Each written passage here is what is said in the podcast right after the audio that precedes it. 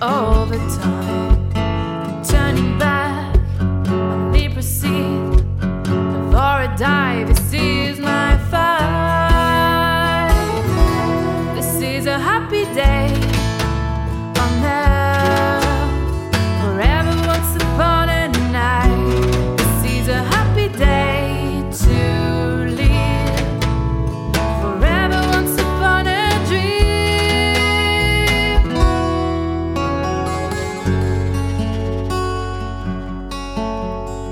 Just another war.